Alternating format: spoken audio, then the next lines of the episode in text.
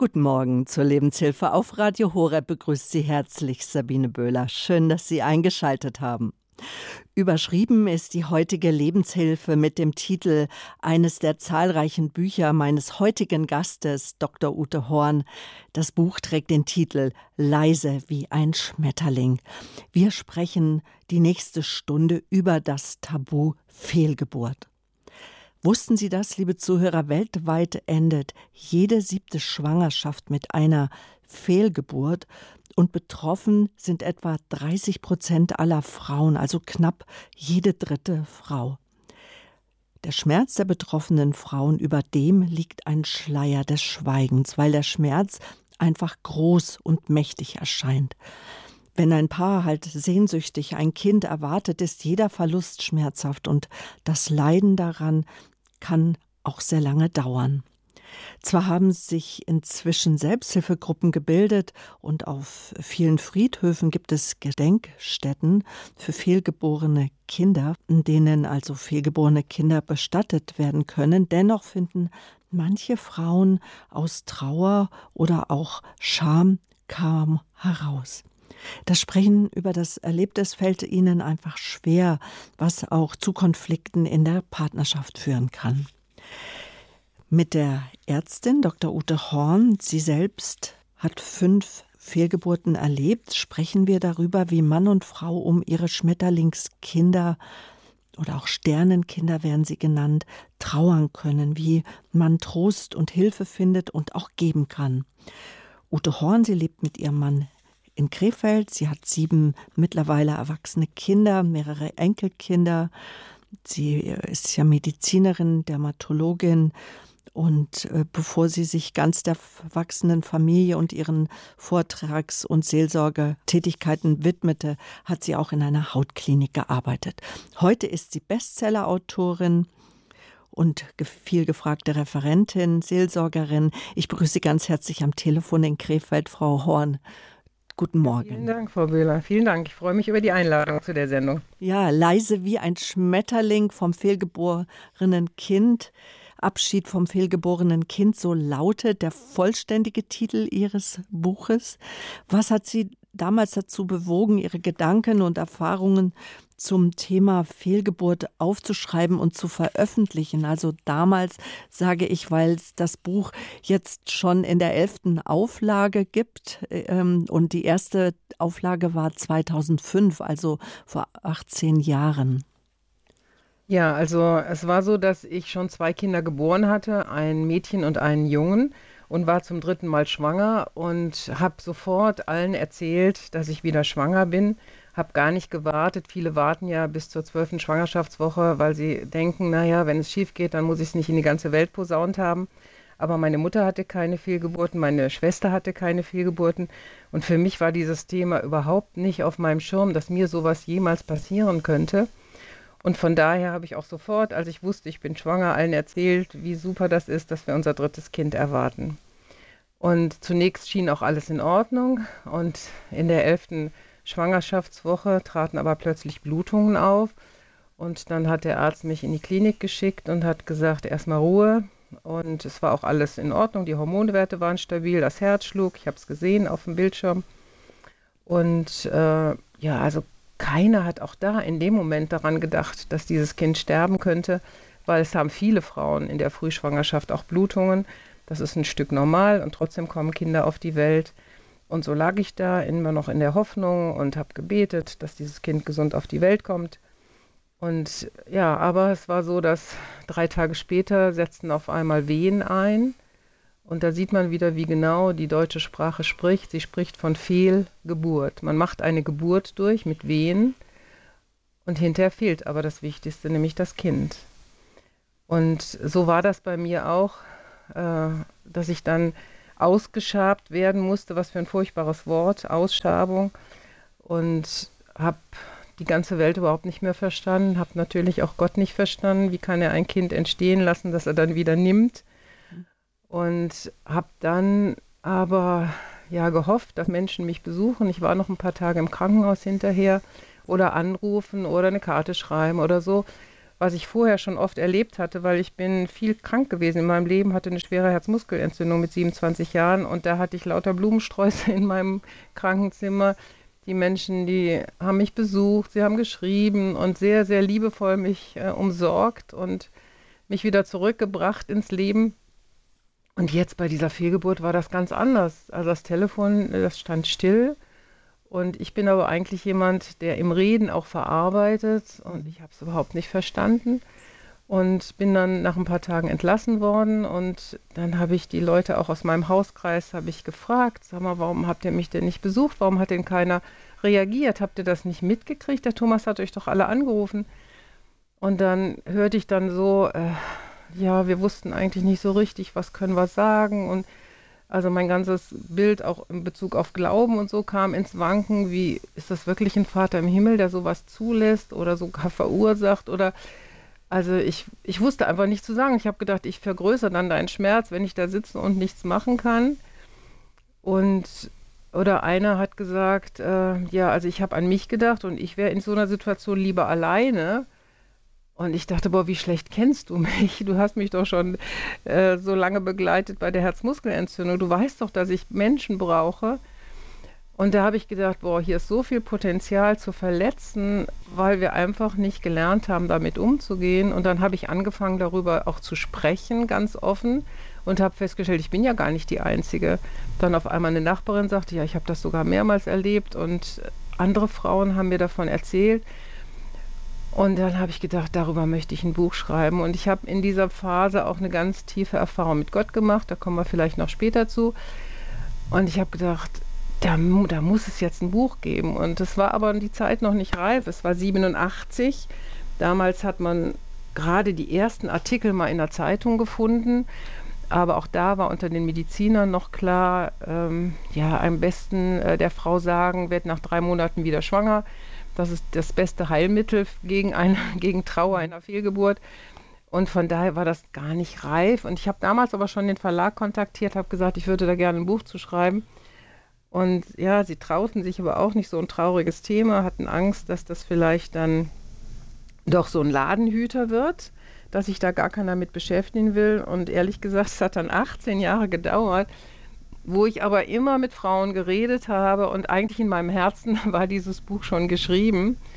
Aber ich habe vielleicht auch dann im Laufe der Zeit, ich durfte fünf Kindern das Leben schenken und habe aber auch fünf Fehlgeburten, wie Sie schon eben erwähnt, äh, erwähnt haben, gehabt, äh, dass ich vielleicht dann doch noch mehr Erfahrungen auch gemacht habe und nicht jetzt von einer Erfahrung, die ich gemacht habe, ausging. Und aber ich muss sagen, als dieses Buch dann äh, auf den Markt kam, habe ich fast geweint, weil ich habe gedacht, ja, das habe ich jetzt 18 Jahre in mir getragen und das mhm. hat so viel kostbare Gedanken auch, die man weitergeben kann.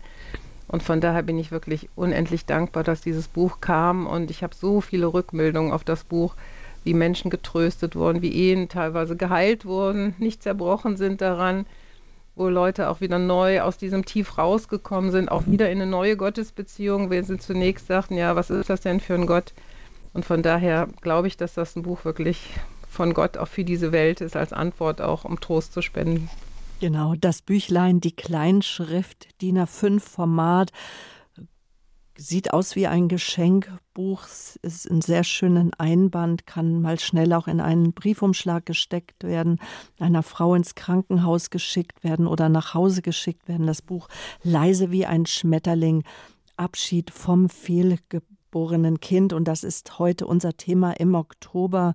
Wir haben einen Monat gewählt wo eben die Blätter fallen, wo die Natur sich zurückzieht. Und so ist es auch bei den Frauen, die Fehlgeburten erleben. Die Regel ist, dass die Frauen sich zurückziehen, dass es keine Sprache dafür gibt, was da passiert ist. Auch manchmal Paare sich aufgrund von einer Fehlgeburt, der zweiten, der dritten vielleicht auch auseinanderleben. Über all das wollen wir heute sprechen mit Dr. Ute Horn.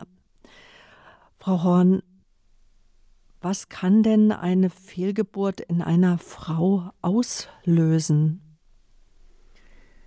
Ja, eine Fehlgeburt ist etwas, was man A überhaupt nicht erwartet, womit man nicht rechnet. Man hört es vielleicht von, von anderen mal, aber man denkt nicht, dass man selber irgendwann betroffen äh, sein kann. Und es ist so wie so ein Stempel, du bist unfähig, du schaffst es nicht. Es ist doch das Normalste von der Welt, ein Kind zur Welt zu bringen. Wieso schaffe ich das denn nicht? Wieso schafft mein Körper das nicht?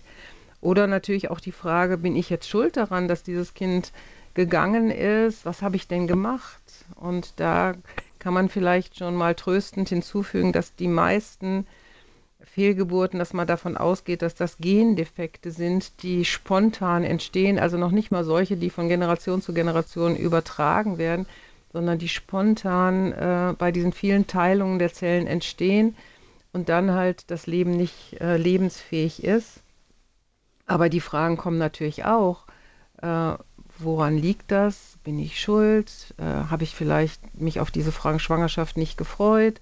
Ist das Kind deswegen gegangen? Das spielt halt eine ganz große Rolle und natürlich auch die unbedachten oder auch bedachten Sätze, die unsere lieben Mitmenschen sagen. Also ich bin befreundet mit einem Gynäkologen, der auch bei meinem Buch mitgeschrieben hat. Und der sagt, äh, als er wieder einer Frau sagte, ja, tut mir leid, also ich muss Ihnen leider mitteilen, das Kind ist gestorben, dass sie sagte, jetzt kommen wieder die Vorwürfe meiner Familie. Und er sagt, wie die Vorwürfe meiner Familie? Ja, die geben mir die Schuld, dass ich äh, einfach kein Kind auf die Welt bringen kann. Und, und sie weinte bitterlich. Und ich glaube, das ist das Thema. Und es ist ja auch so, es ist was unnatürlich, dass ein Kind vor dem Erwachsenen stirbt, vor den Eltern. Ne? Das ist äh, nicht möglich eigentlich. Äh, eigentlich stirbt erst der, äh, die Elterngeneration und dann stirbt die Kindergeneration. Also irgendwo verdreht sich da was. Und das ist ganz schwierig für eine Frau. Mhm. Und sind das auch ähm, Gründe, warum Fehlgeburten dann ein Tabu Tabuthema sind? Also wieso sprechen Frauen, aber auch ja auch Männer selten darüber, dass sie gerade eine Fehlgeburt miteinander durchlebt haben? Ja, jetzt muss man ja dazu sagen, wir leben im Moment in einer Gesellschaft, in einer Phase unserer Gesellschaft, wo alles scheinbar machbar ist. Man kann alles reparieren, man bekommt alles in 0, nichts, man ruft an, schon hat man es wieder. Mhm. Mhm. Äh, und jetzt, wenn jetzt etwas, ein Versagen, das passt in unsere Zeit nicht. Und wenn wir zusammenkommen, dann erzählen wir uns, was weiß ich, welches neueste Handy wir gemacht haben, in welchem tollen Urlaub wir waren.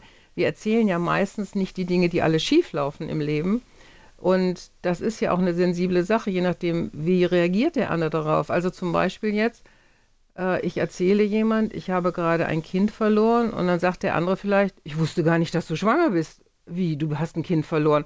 Und du denkst, oh nein, also jetzt kriege ich auch noch einen Vorwurf, dass ich dem anderen nicht erzählt habe, dass ich schwanger gewesen bin.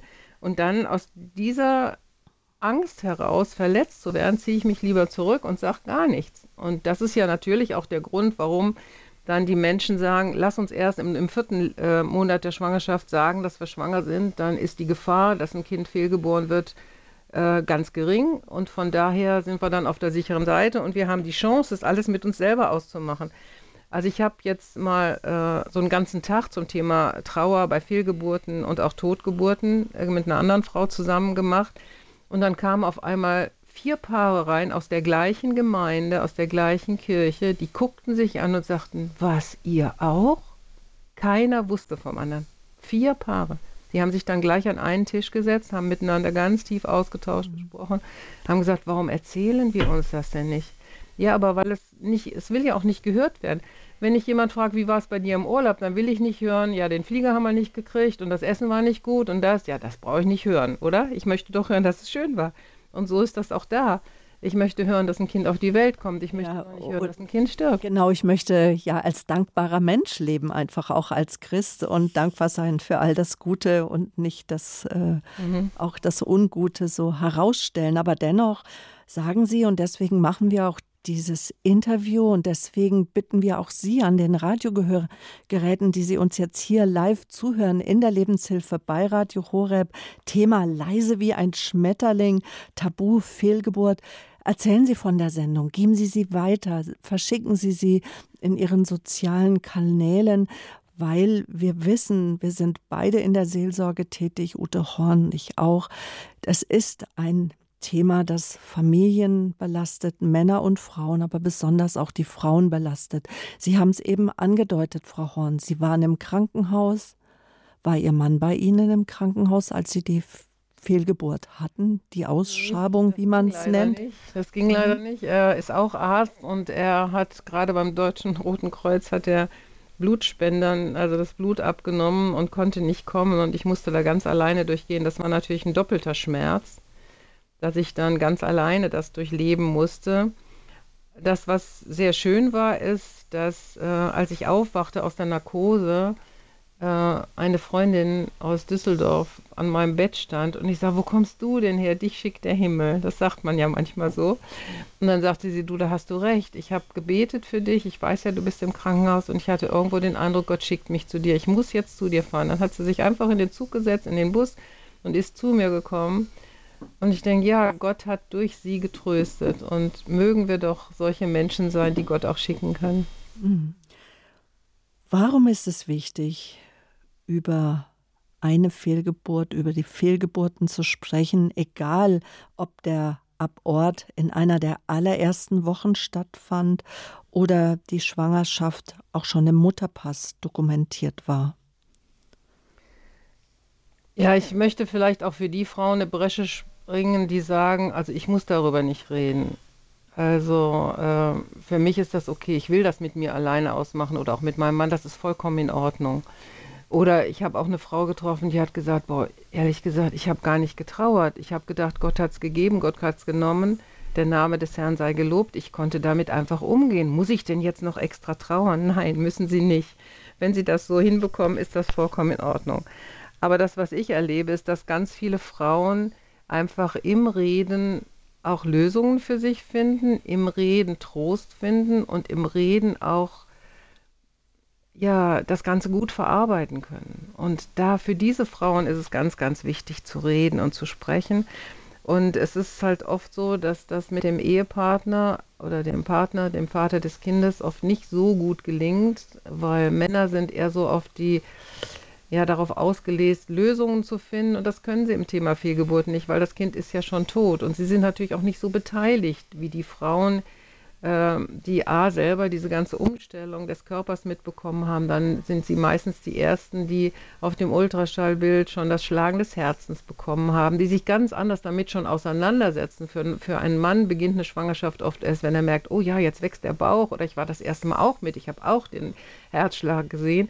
Vorher ist das für ihn noch so, ja, ich, ich glaube, dass du schwanger bist, aber ich, ich sehe ja gar nichts, ich merke ja gar nichts, außer vielleicht, dass du dich gerade übergibst, aber von daher müssen wir da auch Verständnis für haben, dass ein Mann gar nicht so involviert daran ist. Und jetzt ist auf einmal das Thema, ja, ich bin nicht mehr schwanger und äh, auch da ist es für einen Mann schwer nachzuvollziehen, warum eine Frau immer wieder darüber nachdenkt, hm, wäre es ein Junge, wäre es ein Mädchen geworden, hätte es blaue Augen, hätte es braune Augen. Und er sagt, hör mal, das Kind ist tot. Du machst es ja nur noch schlimmer, wenn du ständig darüber nachdenkst. Aber eine Frau, die, die muss das einfach. Die macht das auf ein, zwei, drei, fünf, zehn Mal. Irgendwann ist sie dann durch und, ähm, aber sie braucht Menschen, mit denen sie darüber reden darf und kann. Und ich wünsche mir, dass wir dazu eine Öffnung schaffen heute auch und auch vielleicht dann auch Männer motivieren, wenn man, auch wenn es nicht deine Sache ist, hör ihr bitte nochmal zu. Und wenn sie es zum dritten Mal erzählt und du sagst, es ist doch nichts Neues drin. Ja, aber sie braucht das. Und ich wünsche mir auch, dass wir Frauen miteinander da sehr gnädig umgehen und auch gerade die Generation, die Eltern und die, die Töchter, ja, dass man dann nicht von seiner Mutter zu hören bekommt, ja, wolltest du denn das Kind überhaupt? Du hast doch schon zwei. Oder, naja, das Kind ist bestimmt behindert. Also sei doch froh, dass es tot ist. Oder, ja, die Frau Müller, die hatte eine Totgeburt. Das ist ja viel schlimmer als das, was du durchmachst, eine Fehlgeburt. Also wir können so unbarmherzig miteinander sein.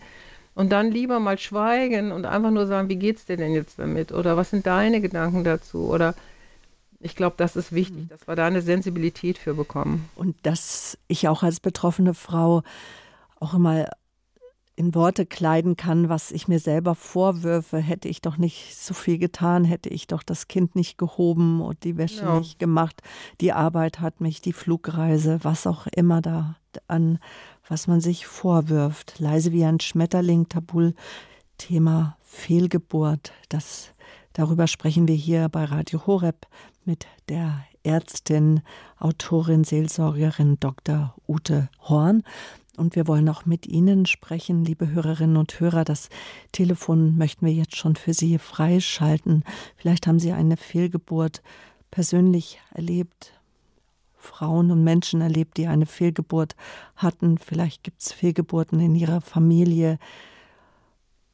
Wir wollen darüber sprechen, auch mit Ihnen.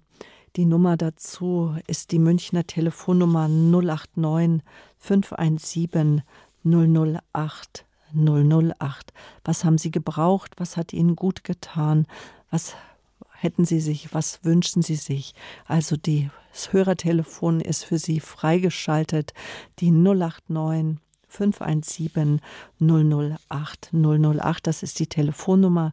In der Regie ist Gabriele Lemmen-Feldges. Sie nimmt Ihre Anrufe entgegen. Es ist üblich, Sie können anonym on air gehen. Sie brauchen nicht Ihren Namen zu sagen. Doch der Gabriele Lemfeldges sollten Sie, da brauchen wir Ihren Namen. Also wir freuen uns über Ihre Anrufe. Ich sage nochmal die Nummer, wenn Sie aus dem Ausland anrufen. 0049 und dann 89 517 008 008. Gleich geht's weiter hier in der Lebenshilfe bei Radio Horeb.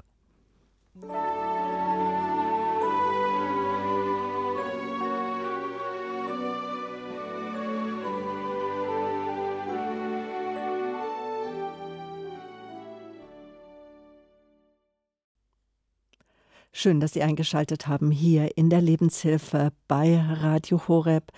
Viele Frauen erleben einmal oder auch mehrmals in ihrem Leben eine Fehlgeburt und leiden oft sehr lange darunter.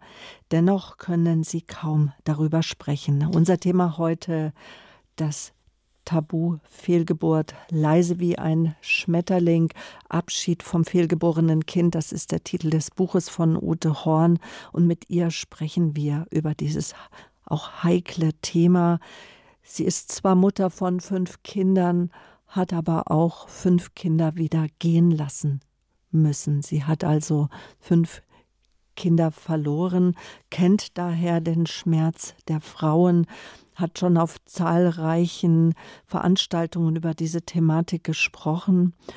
Und wir möchten auch mit dieser Sendung einfach dafür sensibilisieren und den Frauen eine Stimme hören, die das Gefühl haben, ich weiß gar nicht, wie und wo ich darüber sprechen kann, weil eigentlich sagt, sagen ja dann auch äh, Ärzte, ja, jede dritte Frau fast erlebt einmal in ihrem Leben eine Fehlgeburt, jede siebte Schwangerschaft ist eine Fehlgeburt. Also es ist ja vielleicht gar nicht so schlimm.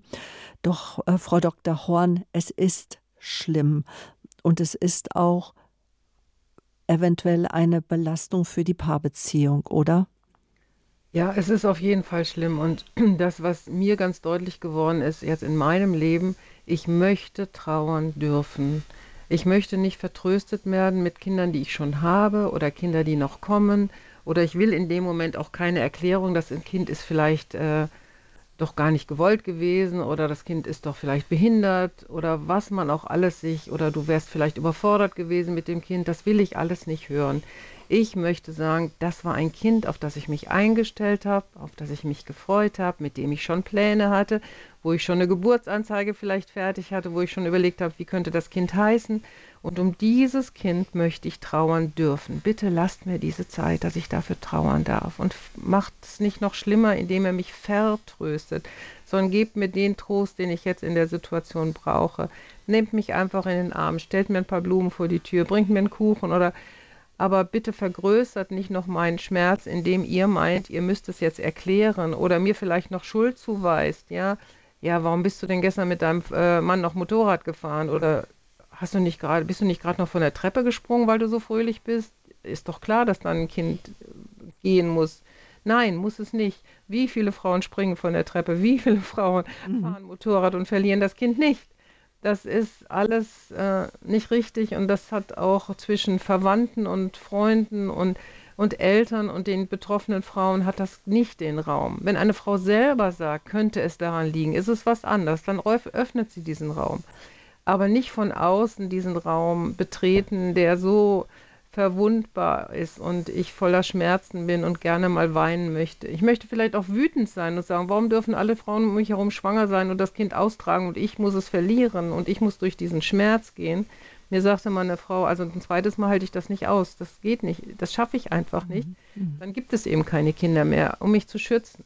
Und das drückt das eigentlich sehr schön aus. Oder ich habe ein, ein Gedicht von einer Frau zugeschickt gekriegt, das hat nur fünf Zeilen, aber das drückt das sehr schön aus. Ich würde das gerne vorlesen. Du kleines, unscheinbares Wesen, bist noch gar nicht bei uns gewesen. Niemand hat dich je gesehen. Du musstest viel zu früh schon gehen, doch unter meinem Herzen hast du existiert, und ich bin es auch, die dich wirklich verliert. Also ich finde, schöner kann man es nicht sagen. Ja, das sind Gänsehautgedanken, die auch die Tragweite bewusst machen und auch bewusst machen, wenn Sie in das Herz der Frauen sprechend. Ja, ich weiß, ihr möchtet trauern und ihr möchtet nicht vertröstet werden. Wir haben, ich habe Sie eingeladen anzurufen. Wir haben äh, zwei ich denke mal, das sind beides Frauen in der Leitung. Sie möchten anonym bleiben, beide. Eine Dame ist wohl aus dem Kreis Rottweil. Sie darf ich jetzt als erstes begrüßen. Guten Morgen hier in der Lebenshilfe bei Radio Horeb. Ja, guten Morgen. Ich hatte drei Fehlgeburten. Also die dritte, die war furchtbar. Und ich habe nicht einmal traurig können, aber ich war enttäuscht, ich war ja, ich wollte einfach nicht mehr. Und dann bin ich bin jetzt 83 und 1989 bin ich nach Medjugorje. Und da habe ich die drei Kinder taufen lassen, die Fehlgeburten. Und seither ist in mir drin anders. Ich bin fröhlicher geworden und habe frei, dass die drei jetzt getauft worden sind. Das war für mich diese Lösung. Mhm. Ja. Und was sagt jetzt die Frau Dr. Horn? Die Frau Dr. Horn sagt, dass eine ganz große Frage in uns Frauen ist, wo ist denn jetzt dieses Kind? Oder ist es denn überhaupt ein Kind? Oder ist es das, was manche sagen, das war doch gar kein Kind, das war doch ein Zellhaufen? Und wir, die wir Fehlgeburt haben, wir wissen, es war ein Kind. Und wir möchten, dass dieses Kind eine Chance hat zu leben und vor allen Dingen, dass dieses Kind bei Gott lebt. Und wenn ich jetzt aber in meinen Gedanken auch habe, ein Kind kann nur zu Gott kommen, wenn es getauft ist, und es gibt aber keine Chance, weil das Kind ist ja fehlgeboren, dann trägt, trage ich da in mir diese Frage, was wird denn aus meinem Kind? Und äh, ich habe das selber erlebt. Ich habe ja erzählt von meiner ersten Fehlgeburt. Es war Gründonnerstag und an Karfreitagmorgen war es so, dass ich versuchte zu beten, ich versuchte in der Bibel zu lesen, ich war ganz alleine und ich habe immer, nur Tränen gehabt und konnte gar nicht lesen, ich konnte auch nicht beten, mir fiel auch gar nicht ein, was ich jetzt beten sollte. Und dann habe ich aber in meine Gedanken hinein einen Gedanken gedacht und der hieß, warum weinst du? Und ich erlebe das so, dass Gott manchmal persönlich zu mir in meine Gedanken hineinspricht. Und irgendwo diese Frage, warum weinst du, habe ich gedacht, das kann nur Jesus stellen. Weil in der Bibel lese ich zum Beispiel, er geht zu einem blinden Bartimäus und sagt zu ihm, warum, was willst du, dass ich dir tue? Und ich würde sagen, Jesus, das sieht doch ein Blinder mit dem Krückstoff. Dieser Mann ist blind, der will sehen können, der will gesund werden. Warum fragst du ihn? Und so wieder zurück zu diesem, weil diese Frage war, warum weinst du? Würde ich heute sagen, Jesus hat selber in meine Gedanken hineingesprochen, warum weinst du? Und ich habe gesagt, weil du mir mein Kind weggenommen hast. Und dann kamen diese Gedanken wieder, für deine beiden anderen Kinder, die schon geboren sind, musst du noch viel beten, dass sie den Weg zu mir finden. Aber dieses Kind hat das Ziel seines Lebens erreicht, es ist bei mir. Ich habe es auf meinem Arm. Und das ist dieser Trost. Und diesen Trost, den haben sie gebraucht dass sie gesagt haben, ich muss wissen, sind diese Kinder bei Gott oder sind sie verloren? Und dieser Trost hat sie glücklich gemacht und damit konnten sie sagen, okay, das ist doch letztendlich unser aller Ziel. Wir wollen irgendwann im Himmel ankommen bei Jesus Christus. Und er hat ja gesagt, ich bin der einzige Weg zum Vater. Und wenn unsere Kinder, die jetzt fehlgeboren sind, schon bei ihm sind, dann bin ich überzeugt, dass wenn ich einmal dann auch zu Jesus Christus komme in den Himmel, dass er sagt, guck mal, da kommen die fünf auf dich zugelaufen, die gehören auch noch zu dir. Und diese, diesen Trost, den brauchen wir und den habe ich bei meiner ersten Fehlgeburt bekommen, so wie Sie ihn jetzt da bekommen haben. Diesen Trost, die Kinder sind kein Müllabfall, die sind kein, ja, kein Unfall, sondern Sie durf, dürfen bei Jesus weiterleben. Das ist meine absolute Überzeugung. Das war so eine tiefe Glaubenserfahrung, die ich da gemacht habe. Und die haben Sie da auf andere Art und Weise gemacht. Also das ist meine Antwort auf das, was Sie gerade erzählt haben. Schön. Darf ich noch geschwind was sagen? Ja. Also der Priester in Medjugorje, der hat mich dann in den Arm genommen nach der Taufe und hat zu mir gesagt, Ihre Kinder sind jetzt im Himmel. Und das war für mich Genau, das ist der größte Trost, den eine Frau bekommen kann. Ja, und das war ich, schön. Das ist nur jetzt viele, viele raten, lasst die Kinder taufen. Also die Fehlgeburten. Mhm. Aber ja. Mhm. Ja. Dankeschön, dass, dass Sie diese Erfahrung auch mit uns geteilt haben. Und ja, wir glauben einfach daran, dass Kraft der Taufe einfach die Kinder dann aufgenommen werden in den Himmel. Doch jetzt kann ich mir gut vorstellen, dass manche einer sofort denkt, ich habe meine Kinder jetzt aber nicht taufen lassen, ich habe vielleicht auch keinen Priester gefunden. Äh, auch Pfarrer Kocher hat auch schon in seinen Mittagsansprachen darüber gesprochen. Und äh, auch wir glauben daran, dass Kinder sofort aufgenommen werden in den Himmel. Dankeschön äh, für Ihren Anruf. Und was ich jetzt auch noch mitnehme, Frau Dr. Horn, das ist, dass ich es in meinem Inneren spüre, dass nicht von außen jemand sagt, ja, das Kind ist jetzt im Himmel, es ist jetzt schon ein Himmelskind, ähm, sondern das äh, muss von innen erfahren werden. Dankeschön nochmal auch dafür, diesen wichtigen Gedanken. Jetzt äh, gehen wir nach Franken. Dort ist auch äh, eine weitere Frau am Telefon. Guten Morgen, ich begrüße Sie herzlich. Ja, guten Morgen. Ja, mir ist es ähnlich ergangen. Ich habe ganz zu Anfang eine Totgeburt gehabt, beziehungsweise das Kind war abgestorben. Habe ich nicht gewusst, was es war. Und dann nochmal, als ich verheiratet war, ist mir ein Kind abgenommen worden, weil der Arzt gesagt hat, das Kind ist nicht lebensfähig, beziehungsweise sie sind gefährdet. Ich habe Präeklampsie gehabt bei der Entbindung. Vielleicht, Frau Dr. Horn, dass Sie kurz erklären, was das ist, Präeklampsie. Ja, das nennt man dann im Volksmund eine Schwangerschaftsvergiftung und man hat dann Bedenken, dass die Frau dabei stirbt und der Arzt, der sagt immer, also wenn ich nur eine Chance habe, die Mutter zu retten oder das Kind, dann werde ich mich für die Mutter entscheiden. Mhm. Okay, erzählen Sie gerne weiter. Ja, und, und das war dann erstmal gut. Da habe ich zwar sehr schwer dran getragen, aber ich habe mich damit abgefunden. Dann haben wir zwei Kinder bekommen. Die waren einigermaßen gesund, sehr, sehr klein natürlich.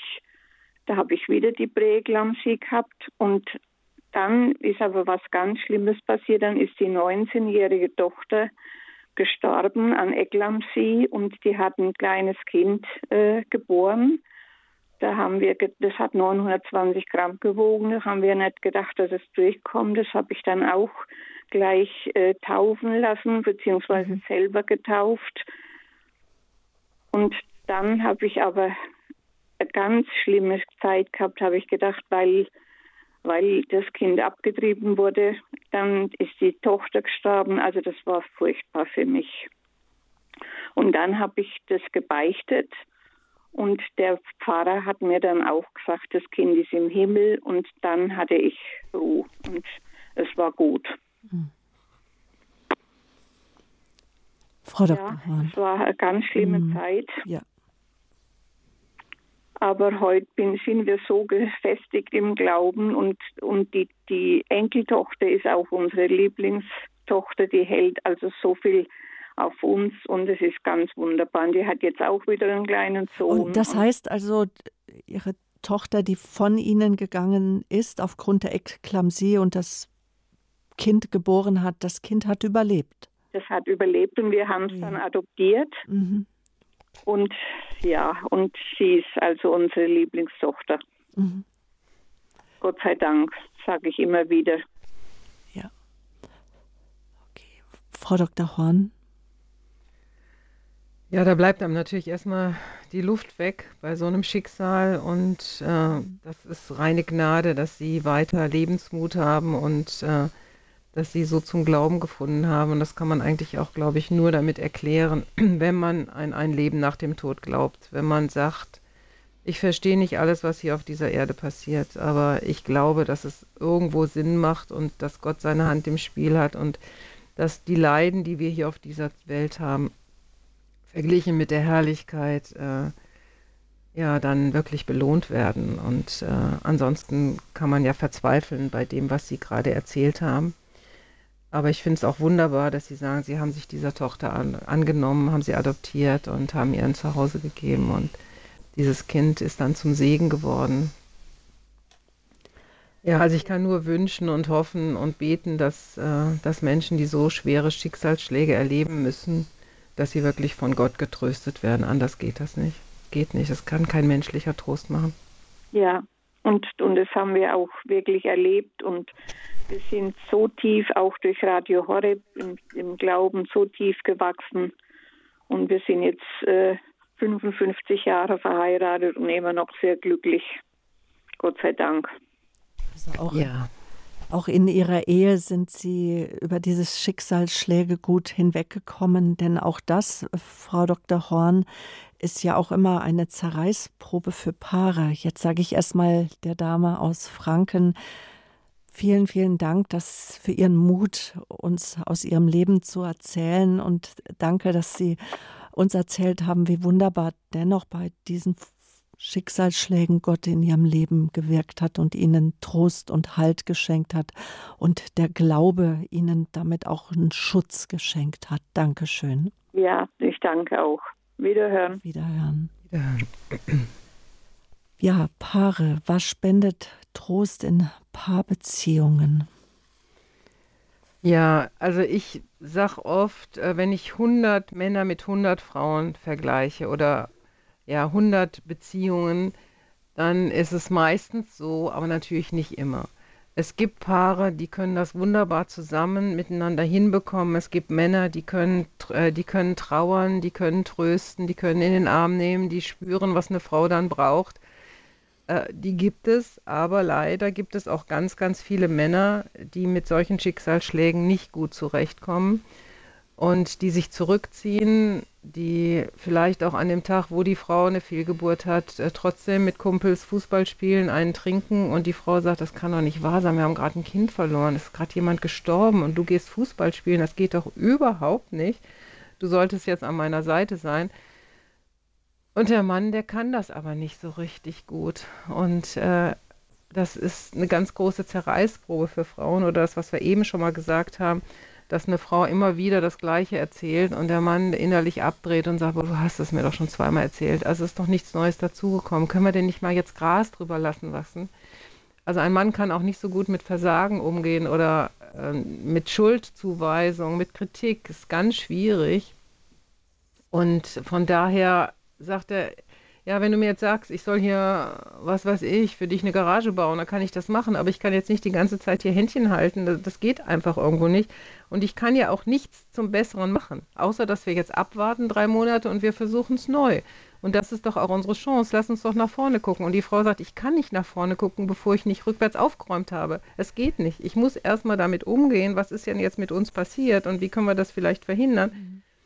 Und das ist eine ganz große Schwierigkeit. Ähm, ja, ich sag mal, in der Persönlichkeitsstruktur von Mann und Frau, wobei wir das ja heute gar nicht gerne hören wollen, dass Männer und Frauen unterschiedlich sind, aber in der Praxis erleben wir es halt im Alltag ganz oft so. Und ich habe dann irgendwann für mich aber gesagt, ja, das hat ja auch was Gutes. Also wir hatten schon zwei äh, Kinder, als ich die Fehlgeburt hatte. Und mein Mann konnte einfach halt die Familie weiterführen, äh, während ich auch trauern durfte. Und er hat dann später irgendwann angefangen zu trauern, als ich, mir es schon wieder besser ging. Es ist ja vielleicht auch gut, wenn wir das ein Stück versetzt machen. Äh, also es ist ja nicht alles schlecht, wie es läuft. Und ähm, das, dass man sagt, ja, eigentlich stimmt es natürlich auch. Ich kann auch in Trauer verharren. Ich kann mich da, kann da gar nicht mehr rauskommen. Ich drehe mich immer nur in diesem Trauerprozess und muss vielleicht auch irgendwann sagen, so, Ich habe jetzt so lange getrauert und jetzt muss ich aber auch wieder ins Leben zurückkommen, sowohl für meinen Mann als auch für meine Kinder. Und ich kann nicht in diesem Trauerprozess stecken bleiben, weil sonst werde ich dem allen auch nicht gerecht. Und in dieser Spannung leben wir. Und das ist oft schwierig und das ist eine Zerreißprobe. Also ich habe einige Paare, die da ganz schwer dran getragen haben, wo die Frau aber auch in ihren Vorwürfen blieb. Ja, du hast mich ja nicht verstanden, du hast das und das getan und und immer in diesen Vorwürfen blieb, nicht vergeben hat und der Mann wie hilflos da stand und Hilflosigkeit macht aggressiv und macht wütend. Ne? Wenn ich nicht weiß, was ich tun kann, dann werde ich auch mhm. wütend. Dann gab es auch äh, Gefechte und Streit und und irgendwann sagt dann jemand, was äh, die Frau vielleicht, was habe ich für einen Holzkopf geheiratet? Ich kann nicht mehr mit dir zusammenleben. Von daher ist es eine ganz sensible Phase. Auch wenn ein behindertes Kind geboren wird, das ist auch eine ähnliche Situation, wo ganz viele Paare dran scheitern an dieser gemeinsamen Aufgabe. Und ja, da wünsche ich mir einfach auch, dass da mehr Verständnis reinkommt. Und ich denke, das Buch hilft da auch äh, zu gucken, okay, wenn wir so unterschiedlich sind, wie können wir denn das trotzdem für uns positiv verbuchen? Und äh, es ist ja auch, mein Mann hat immer zu mir gesagt, ich, ich kann mir doch keine Trauer schnitzen, wenn ich sie nicht habe. Ja? Und ich will ehrlich mit dir sein. Und ich kann dir jetzt nur sagen, ich habe einfach den Glauben und die Hoffnung, gut, dieses Kind ist jetzt gestorben, aber dass wir nochmal schwanger werden, dass wir nochmal ein Kind bekommen und und dass wir das jetzt nicht so hochdramatisch sehen. Und wenn wir doch jetzt wissen, es ist bei Jesus, dann, dann können wir doch auch aufhören mit Trauern. Dann können wir doch gleich übergehen und sagen, gut, nach drei Monaten sagt man ja meistens, so lange sollte man warten, damit sich das alles wieder gut aufgebaut hat. Dann versuchen wir es wieder. Und ich glaube einfach, dass das klappt. Lass uns nach vorne gucken. Das mhm. ist ja auch was Schönes, was, was dann darin zum Ausdruck kommt. Ja. Ich habe einen weiteren Hörer in der Leitung den ich jetzt gerne begrüßen möchte. Ein Herr aus Nordrhein-Westfalen. Rufen Sie uns an. Guten Morgen. Ja, guten Morgen. Ich habe mich nur getraut, jetzt, äh, anzurufen, weil ich während ich die erste Geschichte von der Dame, die angerufen hat, gehört habe, daran dachte, jetzt kriegt dieses Bibelwort Jesu Christi, lasset die Kindlein zu mir kommen, nochmal einen ganz neuen, viel tieferen Sinn. mhm. wie ich das meine. Ja. Ist man wirklich Mensch von Anfang an und von Anfang an für Gott gewollt und wirklich auch durch Christus zu Gott gebracht. Ja. Also ich hätte bis wohl als Junge selber ähm, meinen Zettel für die Kindertaufe in die Hand gekriegt, konnte mit niemand drüber reden, habe das schon gemacht, aber äh, irgendwann bleiben lassen, obwohl ich das äh, äh, doch als wichtig erachtete aber ich wollte nicht sozusagen äh, über jemand anders bestimmen. Ja. Aber das ist tatsächlich eine, auch eine Notwendigkeit, ist, äh, den Menschen sozusagen zu befreien, der da eine Last hat. Das habe ich. Wir haben selber, unsere Ehe ist daran kaputt gegangen. Meine Frau konnte nicht drüber reden und äh, unser Kind, äh, ja, ich habe mich mal gerufen, mir einen Zellhaufen in eine, in eine Toilettenschüssel gezeigt und sah nicht wie ein Kind aus. Und ich dachte nach einigen, also nach späteren Nachdenken, das müsste eigentlich schon besser, äh, also genauer geformt ausgesehen haben. Und habe immer gedacht, meine Frau hätte was dran gedreht dann mit, mit, mit der Frauenärztin und wollte mich nur jetzt nur als Alibi haben, dass es wie eine spontane Abort aussah. Ähm, das, das hat mich halt dann wirklich noch jahrelang und, und mhm. kaputt gemacht. Ich habe damals die, die Öle, die ich hatte, in die Toilette hinterhergeschmissen. Trotzdem hat mal gesagt, schuhen Sie die weg und ich habe Krisamöl und so behalten. Und dann habe ich mich geschämt, dass ich noch ein Sakrileg begangen hätte. Es hat wirklich gedauert. Acht Jahre lang, glaube ich, bis ich ein bisschen ablegen konnte. Mhm. Das hat im Grunde genommen, unabhängig von den Ölen jetzt, ich habe ja im Geist im Grunde genommen schon das, das Kind Gott überlassen. Es hat trotzdem mehr als acht Jahre gebraucht, dass die Ehe kaputt Mhm. Das wollte ich nur bei erzählen. Ähm, unter anderem muss man immer sagen, es gibt immer verschiedene Sachen, die dann mit dazugehören. Aber es gibt äh, doch, das ist sehr vielschichtig. Und was die Frau Dr. Horn jetzt gesagt hat, man, man nicht reden kann oder dass man ganz anders reagiert. Ich habe tatsächlich, das muss ich gestehen, fremdbestimmt Aggression aufgebaut. Also woanders hin abgeleitet, aber das ist ja dann auch nicht, sondern das versteht ja kein Mensch, warum ich da überreagiere. Mhm So mehr wollte ich nicht sagen. Danke, auf Wiedersehen. Ja, danke auch, dass Sie uns haben teilhaben lassen, ein Stück an Ihrem Lebensweg, an Ihrem Schicksal auch, dass Ihre Frau einen Abgang hatte, eine Fehlgeburt. Und daran merken wir auch, ähm, Frau Dr. Horn, dass es doch auch Männer gibt, durchaus, denen eine Fehlgeburt nahe geht und dass auch Männer Zuspruch brauchen, Trost brauchen und dass auch das mit ein Grund ist, warum das Thema Fehlgeburt ab Ort, wie es auch genannt wird, ähm, aus einer Ecke des Schweigens herausgeholt wird. Leise wie ein Schmetterling, so heißt ihr Buch Abschied vom fehlgeborenen Kind. Und ähm, es gibt ja auch, könnte man sagen, sicherlich auch Wünsche, Wünsche, die eine Frau, die ein Paar sozusagen hat an all die Menschen, die um sie herum sind. Der erste, der ihr bei einer Fehlgeburt ja nahe kommt oder mit die ersten, das sind die behandelnden Ärzte und das, die medizinischen Mitarbeiter. Was brauchen die Frauen? Ja, also bei den Ärzten ist es für mich ganz klar, dass ich da auch eine sachliche Antwort brauche. Ich muss wissen, a, warum kam es zur Fehlgeburt? Was ist Ihre Einschätzung? Dann auch, ähm, ja, wie, wie wahrscheinlich ist es, dass ich wieder schwanger werde? Dann muss ich ganz klar auch wissen, kann es sein, dass ich schuld bin?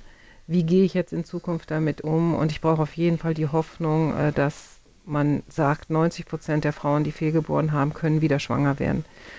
Das ist eine ganz wichtige Information, die ich brauche. Äh, und das ist interessant, dass ich von verschiedenen Menschen verschiedene Dinge brauche. Wenn jetzt meine Mutter zu mir sagt, ja, hör mal, jede zweite äh, Schwangerschaft endet als Fehlgeburt oder zweite oder dritte und du wirst schon wieder schwanger und so, dann tröstet mich das nicht, weil das ist auf der Sachebene. Aber den Mediziner brauche ich auf der Sachebene. Meine Mutter, die brauche ich auf der sensiblen, persönlichen Ebene.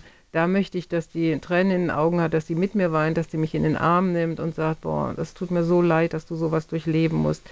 Wie kann ich dir jetzt helfen? Oder äh, was weiß ich, ich nehme dein, dein Kind, was noch da ist, äh, was, was du schon hast und gehe mit dem Zoo oder so, damit du ein bisschen Ruhe hast. Und da möchte ich umsorgt werden, da möchte ich Hilfe haben, da möchte ich getröstet werden.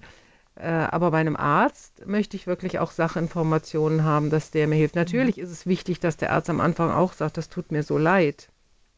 Aber da brauche ich nicht dieses, dass der mich unbedingt in den Arm nimmt oder meine Tränen trocknet oder so. Aber das wünsche ich auf jeden Fall, wünsche ich mir das von der Familie, von Freunden, äh, von meinem Mann.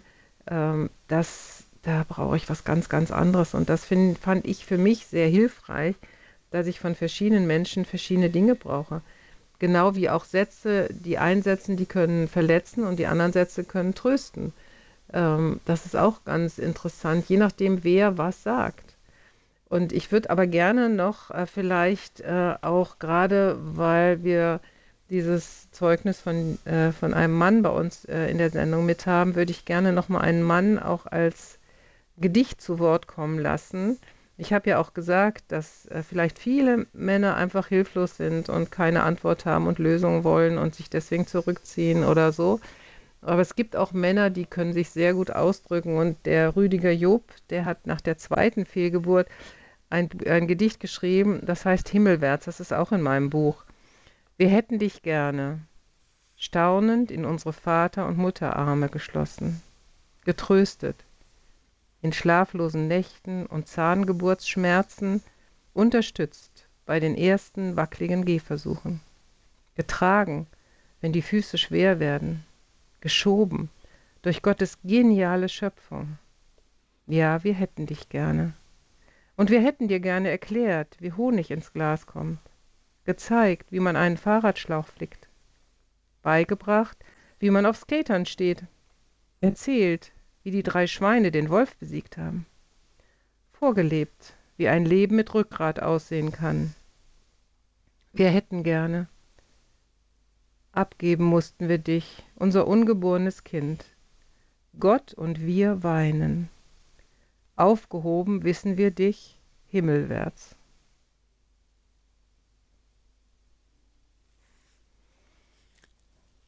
fehlgeborene Kinder. Es geht um Trauerarbeit, um das Fehl, um das Tabuthema Fehlgeburt. Leise wie ein Schmetterling, ein Buch von Ute Horn, Abschied vom fehlgeborenen Kind.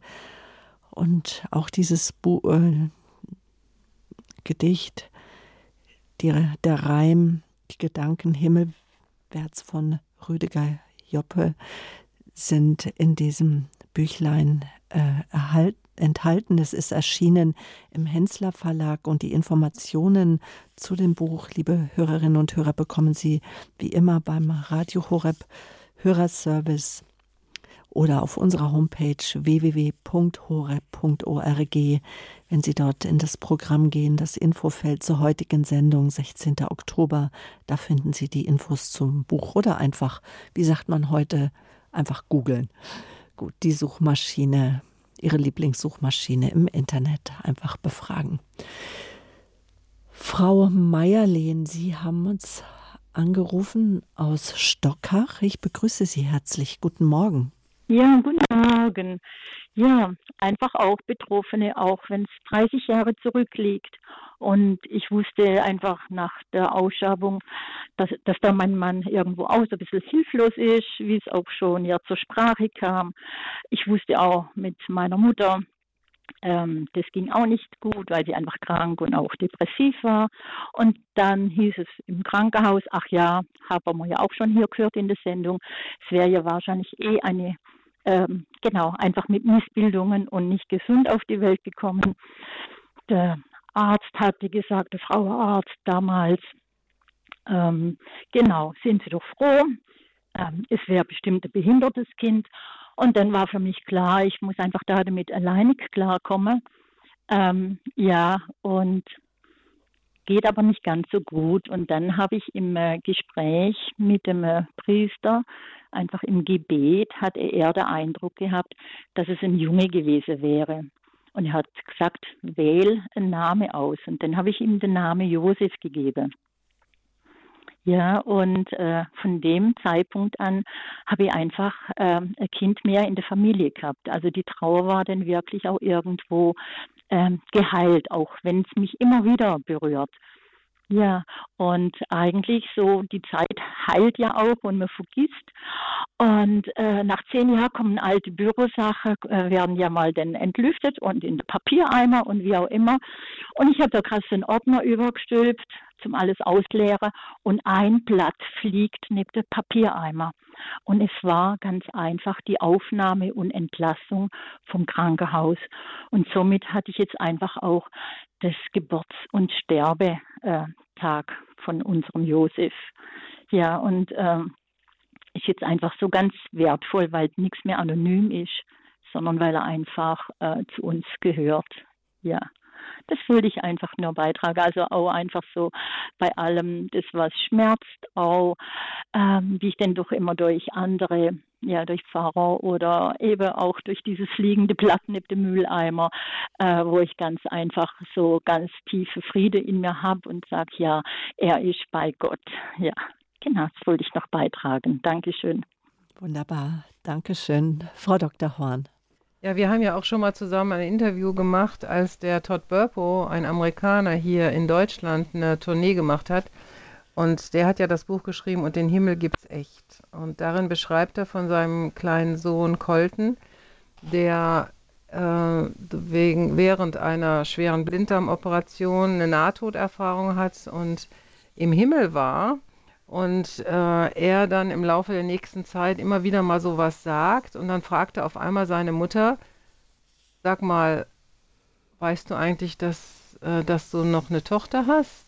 Oder warum weiß ich nicht, dass ich noch eine Schwester habe? Und dann sagt sie, ja, ja, klar, hier, die Schwester, die hier lebt. Nein, nein, ich habe im Himmel auch eine Schwester.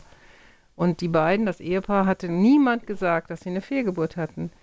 Und dann fragt die Mutter, wie, wie sieht denn das Mädchen aus? Und dann hat sie gesagt, ja, die sieht so aus wie du, aber hat die Haare von der Katie.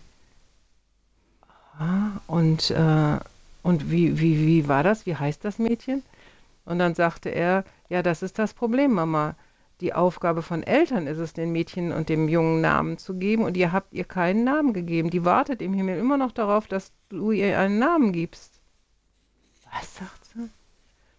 Ja, und, äh, und ich habe das gelesen, äh, dieses Buch, als ich gerade mit einer schweren Krankheit im Krankenhaus lag und mir liefen die Tränen runter, weil ich ja auch den Eindruck hatte, dass Jesus mir gesagt hat, die Kinder sind im Himmel.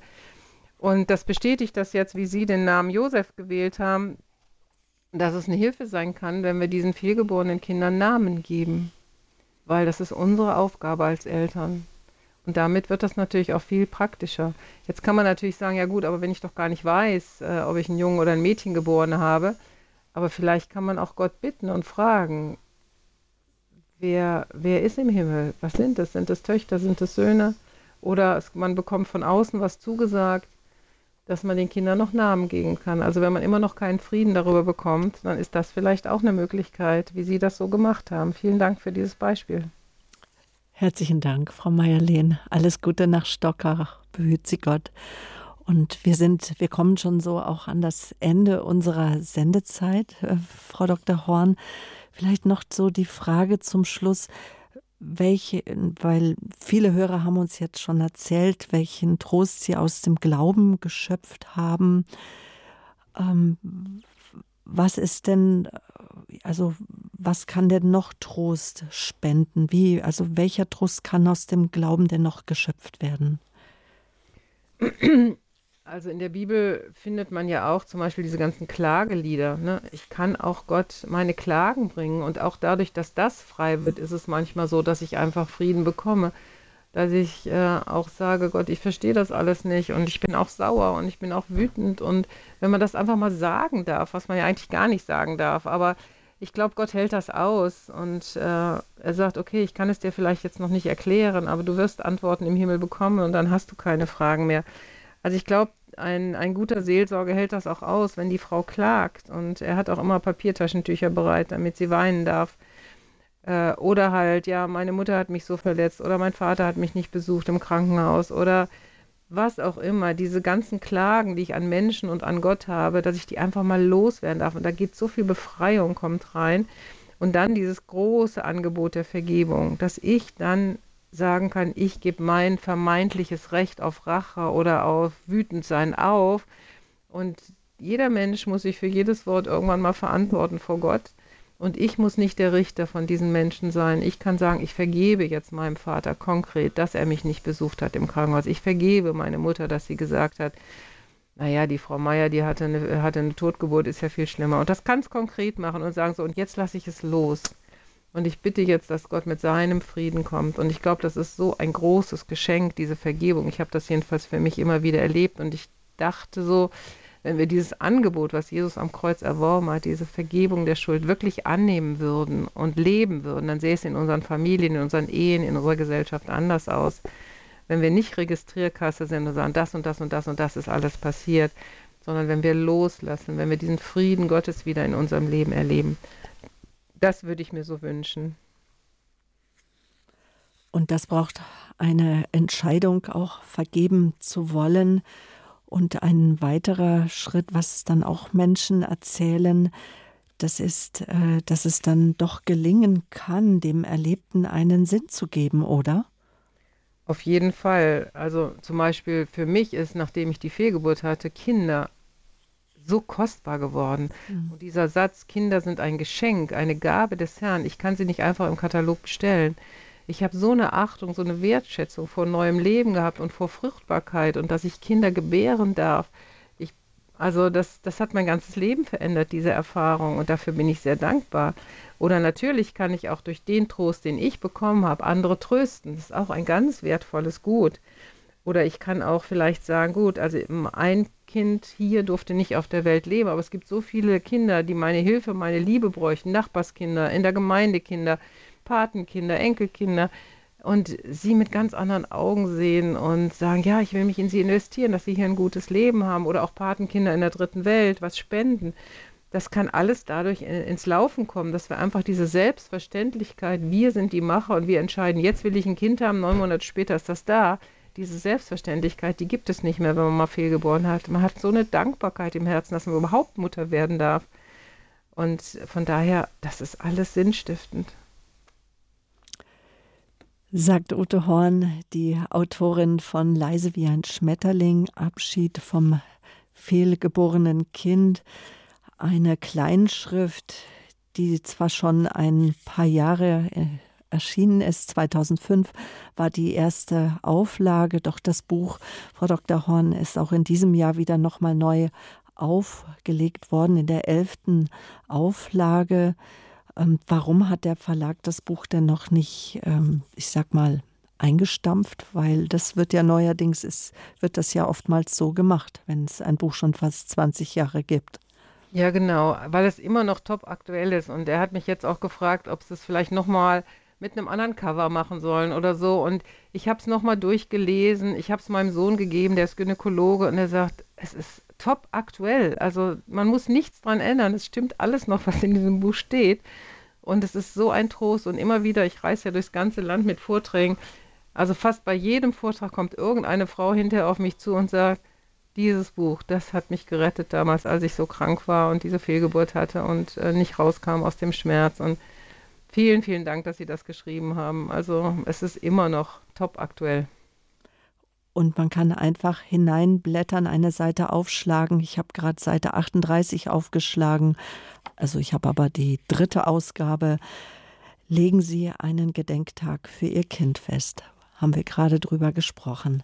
Danke für Ihre wertvollen Gedanken. Danke, Frau Dr. Horn, uns damit auch hineinzunehmen. Ich sag mal jetzt in Ihr Schicksal, dass Sie fünf Kinder fehlgeboren haben, dass Sie somit auch glaubwürdig und einfühlsam Worte finden und gefunden haben, jetzt auch ja, in die Herzen von Männern und Frauen hineinzusprechen, die, ich sag mal, dieses Schicksal auch von Fehlgeburt erlebt haben. Ganz herzlichen Dank. Alles Gute für Sie weiterhin. Vielen Dank.